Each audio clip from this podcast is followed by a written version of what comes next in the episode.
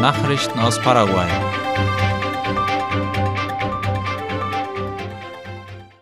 Die Gewinner des Nationalen Jugendpreises Mbarete sind zum Gipfel nach England gereist. Die fünf jungen Preisträger des Wettbewerbes Jóvenes Mbarete, zu Deutsch leistungsstarke Jugend, reisten am vergangenen Wochenende nach England, um beim Forum One Young World teilzunehmen. Die Veranstaltung der Organisation beginnt heute und geht bis zum 8. September, wie die staatliche Nachrichtenagentur IP Paraguay mitteilt. One Young World ist eine 2010 gegründete gemeinnützige Organisation mit Sitz in London, Großbritannien. Sie bringt junge Führungskräfte aus der ganzen Welt zusammen, um Lösungen für die Probleme der Gesellschaft zu entwickeln. Es ist das erste Mal, dass Paraguay an diesem Wettbewerb teilnimmt.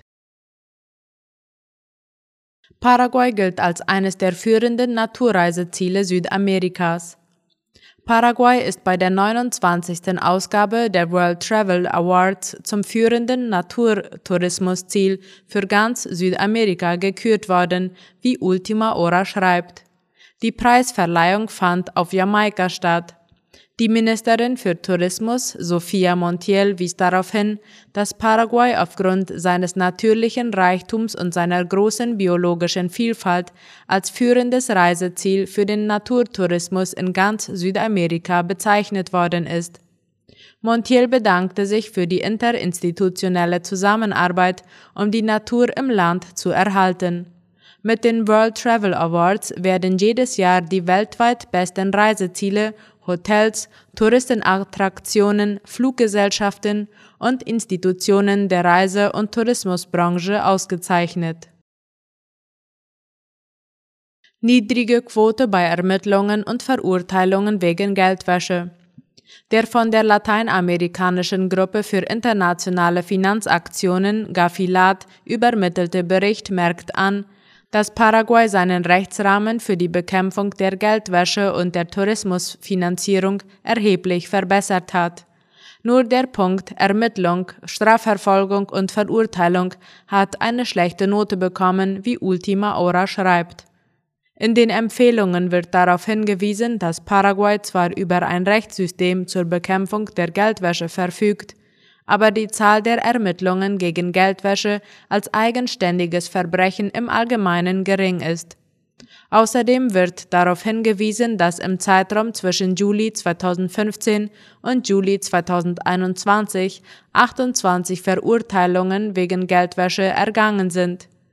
Die Zahl der Ermittlungen scheint dieses Ergebnis jedoch nicht wiederzuspiegeln. Trotz geringer Lieferungen ist Paraguay weiterhin Hauptlieferant von Rindfleisch nach Chile. Obwohl Chile im Juli 45 Prozent weniger Rindfleisch von Paraguay importierte und die Halbjahresproduktion zurückgegangen ist, bleibt Paraguay nach wie vor Chiles wichtigster Rindfleischlieferant. Das geht aus externen Daten des Amtes für Agrarstudien und Politik ODEPA hervor. Der Gesamtwert der Exporte der letzten acht Monate beläuft sich demnach auf etwa 1,2 Milliarden US-Dollar. Im Vergleich zum gleichen Vorjahreszeitraum bedeutet das einen Anstieg von etwa 8 Prozent. Im Außenhandel importierte Chile zwischen Januar und Juli diesen Jahres 51 Prozent weniger Schweinefleisch, während die Rindfleischimporte um 12 Prozent zurückgingen. Paraguay führt die Liste als wichtigster Rindfleischlieferant mit 53 Prozent der Einfuhren an, gefolgt von Brasilien mit 30 und Argentinien mit 9 Prozent. In diesem Jahr wurde paraguayisches Rindfleisch zu einem Durchschnittspreis von 5,25 US-Dollar pro Kilogramm gehandelt und ist damit der beste Preis der letzten fünf Jahre. Laut dem Monatsbericht des Nationalen Tiergesundheitsdienstes Senaxa liegt der Preis 10 Prozent über dem Durchschnittspreis des letzten Jahres. Der gute Preis der letzten Monate ist darauf zurückzuführen, dass weltweit weniger Schlachtrinder im Angebot stehen. Nachrichten aus aller Welt. Atomkraftwerk Saporischia komplett abgeschaltet. Der letzte in Betrieb befindliche Reaktorblock des Atomkraftwerks Saporischia in der Südukraine ist heute abgeschaltet worden. Das teilte der Betreiber Enerhoatom laut dem ORF mit. Grund sei ein durch Angriffe ausgelöstes Feuer, das eine Stromleitung zwischen dem Kraftwerk und dem ukrainischen Stromnetz beschädigt habe. Verantwortlich für den Beschuss waren nach Angaben des Betreibers russische Streitkräfte. Block 5 war bereits am Samstag abgeschaltet worden. Innerhalb der vergangenen drei Tage seien alle fünf Hochspannungsleitungen zum Atomkraftwerk und dem nahen Wärmekraftwerk durch Artilleriebeschuss beschädigt worden, hieß es. Es bestehe keine Verbindung mehr zum ukrainischen Stromnetz. Am 25. August hatte es ebenfalls eine Notabschaltung der zwei in Betrieb befindlichen Reaktoren gegeben, mit anschließendem Stromausfall in den besetzten südukrainischen Gebieten.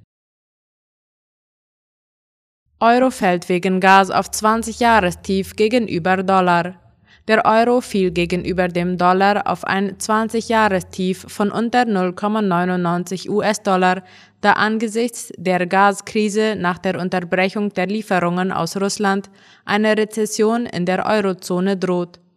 Wie die Deutsche Welle schreibt, lag der Euro in den letzten Stunden des europäischen Devisenhandels am Vortag bei 1,0 US-Dollar. Die Energiekrise in Europa belastet den Euro seit Monaten, weil sie die europäische Wirtschaft in eine Rezession stürzen könnte. Schweres Erdbeben im Südwesten Chinas. Bei einem Erdbeben in der chinesischen Provinz Sichuan sind mindestens 30 Menschen ums Leben gekommen, wie die Tagesschau schreibt. Mehr als 30 Menschen wurden zudem verletzt, berichtete das Staatsfernsehen. Die Erdstöße erreichten nach Angaben von Seismologen die Stärke 6,8.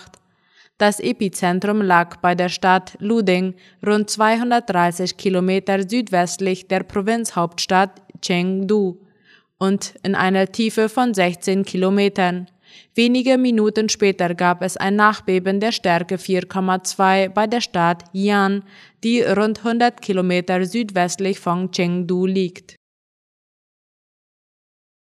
Tote bei Anschlag auf russische Botschaft in Kabul.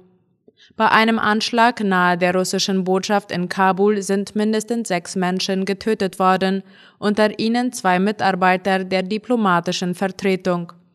Das Außenministerium in Moskau erklärte laut der deutschen Welle, ein unbekannter Angreifer habe in unmittelbarer Nähe der Konsularabteilung der Botschaft einen Sprengsatz gezündet. Nach Angaben der afghanischen Polizei gehören zu den Opfern auch vier Zivilisten. Sicherheitskräfte hätten den Täter verfolgt, bevor er sein Ziel habe erreichen können. Dabei sei es zu der Explosion gekommen, so die Polizei. Es ist der erste bekannt gewordene Angriff auf eine ausländische Vertretung, seit die radikal-islamischen Taliban wieder die Macht in Afghanistan übernommen haben. Inzwischen reklamierte die Dschihadistenmiliz Islamischer Staat die Tat für sich. Russland gehört zu den wenigen Ländern, die offizielle diplomatische Beziehungen mit den militant-islamistischen Taliban pflegen und noch eine Botschaft in Kabul unterhalten. Etliche Vertretungen anderer Staaten sind derzeit geschlossen. 80% Inflation in der Türkei. Die Verbraucherpreise in der Türkei sind im August so stark gestiegen wie seit 24 Jahren nicht mehr. Wie die Tagesschau schreibt, verteuerten sich Waren und Dienstleistungen um durchschnittlich 80,21 Prozent im Vergleich zum Vorjahresmonat. Im Vergleich zum Vormonat erhöhten sich die Lebenshaltungskosten um 1,46 Prozent. Es ist der 15. monatliche Anstieg der Inflation in Folge.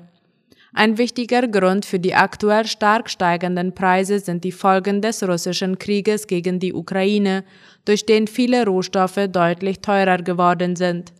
Als rohstoffarmes Land ist die Türkei auf Importe angewiesen, sodass sich die höheren Preise in den Verbraucherpreisen niederschlagen. Soweit die Nachrichten heute am Montag. Auf Wiederhören.